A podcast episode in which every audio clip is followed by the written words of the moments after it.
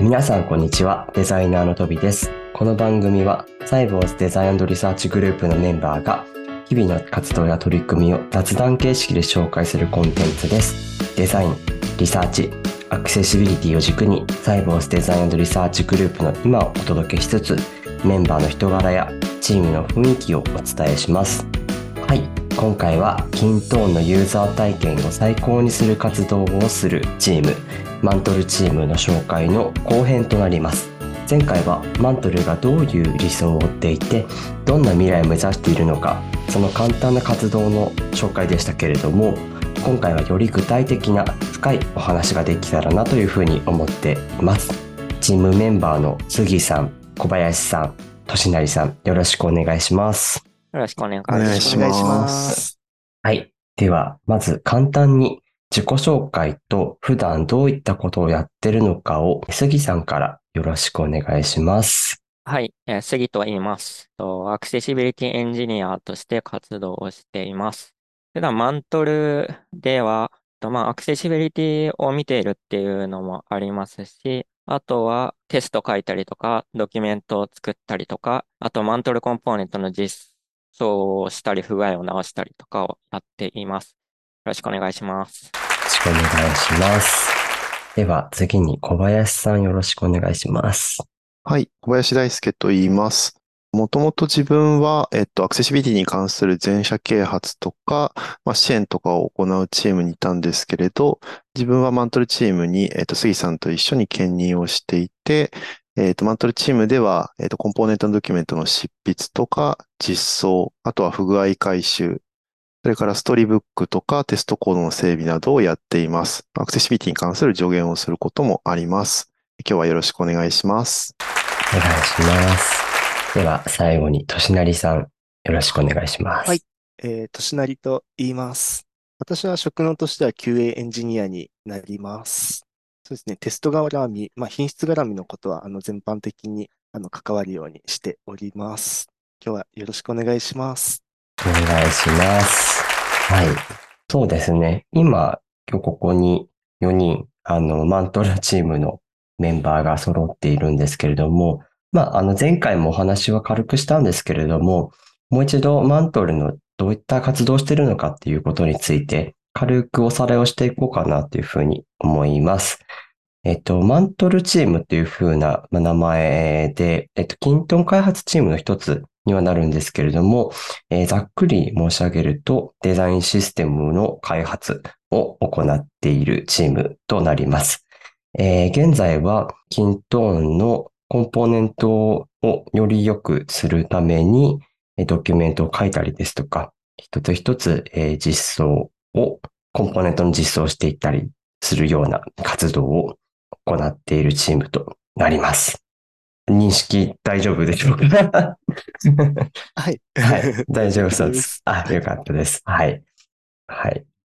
えっと、そうですね。えー、まあ、ここから、まあ今回の本題の、具体的にどういったことをマントルチームで行っているのかという活動の話をしていけたらなというふうに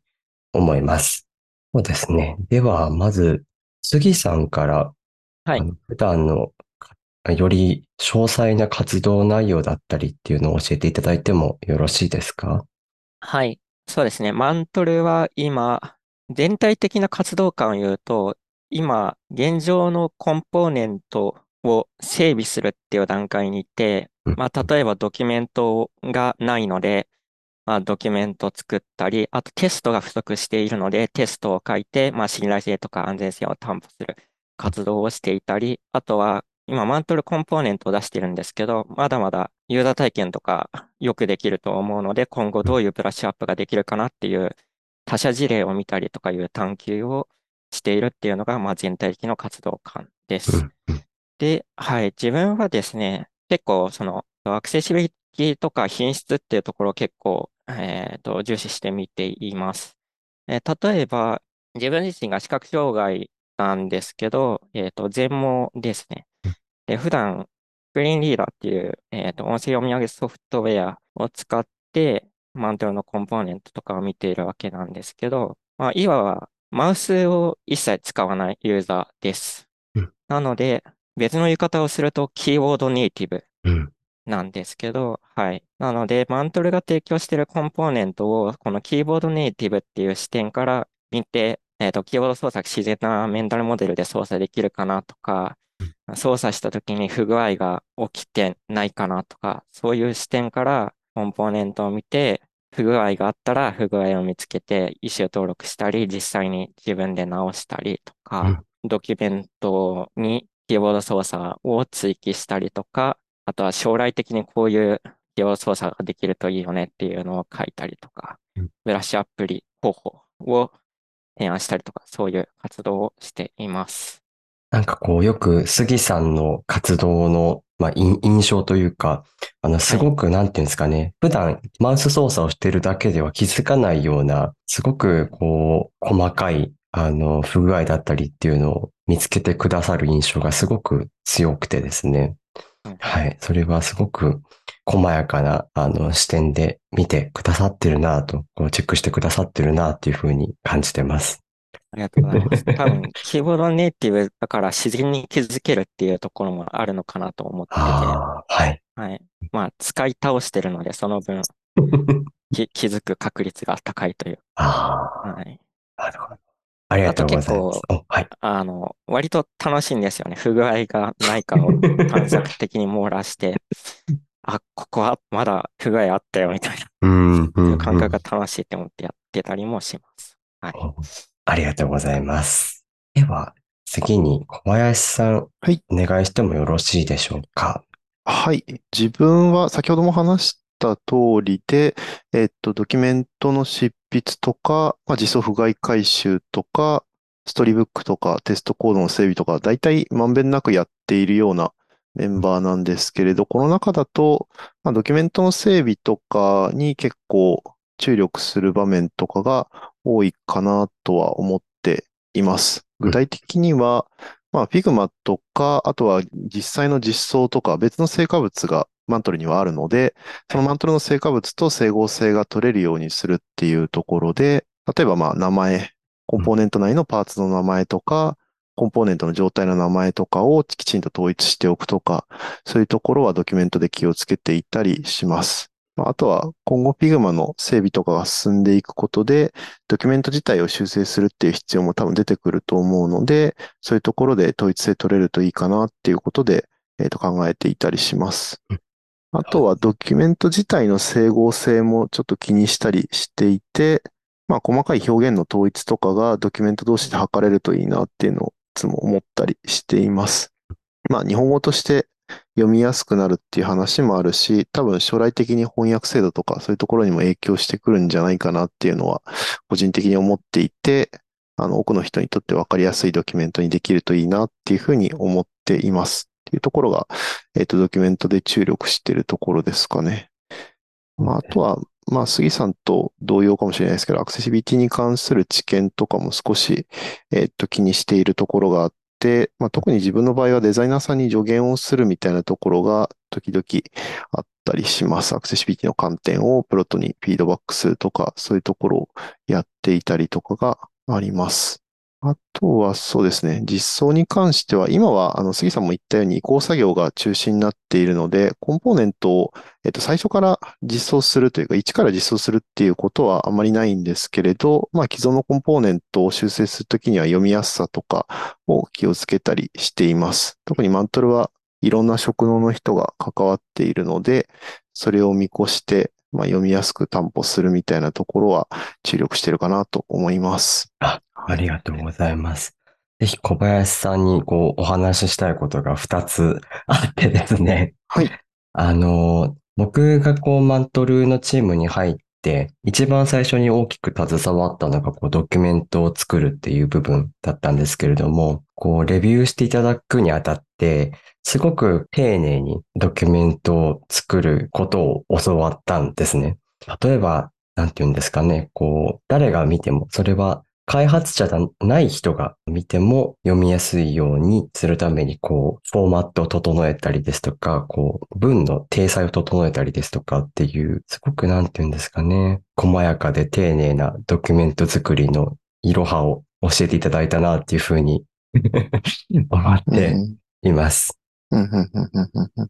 そうですね。ドキュメントに関しては、なんか他の成果物がせっかく Figma とか、まあ、ストリーブックだったり、まあ、実装だったりっていうところであるのに、それがそのドキュメントが読みにくいとか、読みづらいせいで、価値が、あの、知られていなかったりとか、あの、価値を誤解されたりとか、そういうところがあるのがすごい自分は気になっていてうん、ドキュメントでそういうところが、あの、ちゃんとないようにきちんと整えられるといいんじゃないかなっていうふうに思っています。なので、まあ、細かい表現とか、逆に言うと細かいけど、あの、そこが、あの、しっかりしてないと、なんか全体の品質とかに響いちゃうっていうのがすごいあんまり良くないと思っていそうでて、すね。そういうところが整備できるといいなって思っています。あともう一点、あの、あるんですけれども、はいアクセシビリティに関して、これは社内の、あの、スプリントレビューっていう一週間に一度、あの、デザイナーだったりエンジニアだったり、キントーンの開発に携わるメンバーが集まる時間での話にはなるんですけれども、うん。こう、他のチームの方がこう、デザインを見てほしいっていう風な依頼をされたときに、あの、すでに完成されたものでないと、アクセシビリティに関して、あの、質問ができないんじゃないか、みたいな、あの、話が出てたかと思うんですけれども、うんその話がすごく僕の中では印象的で、なんかそのあたりの お話ももしぜひ伺えたらな、っていうふうに思ってはいます。そうですね。おおよそなんか、自分が例えば Figma とかを見たりするときに、はいえっと、最終的な実装とか、まあ、キーボード操作とか、スクリーンリーダーでどういうふうに操作されるかっていうのを、まあ、あの、想像するんですけれど、大体、あの、Figma に出た段階で、その、おおよその見通しが立つので、そのタイミングでフィードバックできると、まあ、デザイン自体を直したりして、まあ、無理ない修正ができるっていうところですね。で、それ以降になってしまうと、実装で、あの、なんとか、そのスクリーンリーダーだったり、キーボード操作をカバーするっていうことになるんですけれど、結構無理な実装とか、あの、になることが多いので、できるだけ早くデザインの段階でフィードバックするっていうところがいいかなと思っていて、そういう発言をしたっていうふうに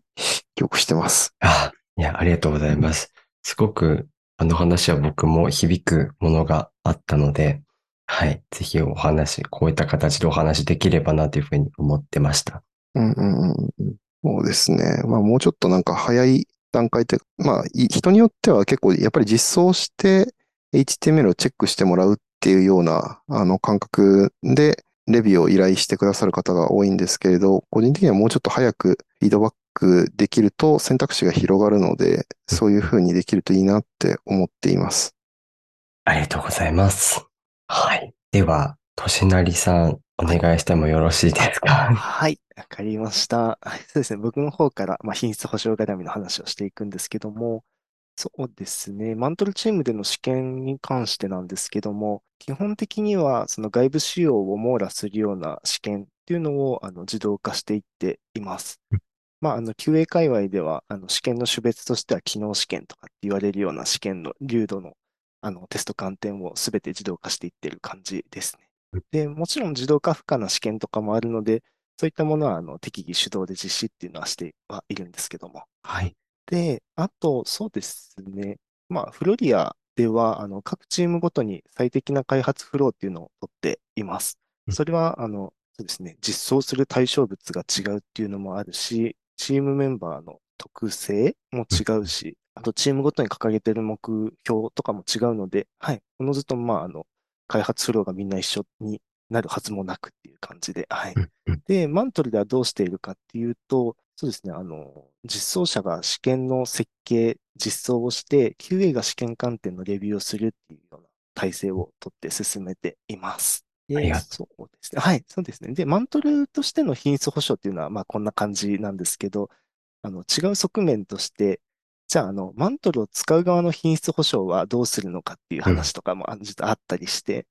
えっと、まあ、コンポーネントの細かな挙動っていうのはマントルで保証しているので、使う側はどんな流度で試験をするのかっていう話になるんですけども、はい。で、これまでは自分がフロリア内の他のチームに兼務してたので、なんかそのあたり吉野に調整していたんですけども、今後は、あの、僕も他チームから離脱していくだろうし、うんあの、フロリアに閉じず、あの、他のフロリア以外のチームでも使われていくことになっていくと思うので、まあ、それらの、あの、チップスなんかも、あの、そろそろ用意していかないとなって、はい、思っている感じでございます。あありがとうございます。はいそうですね。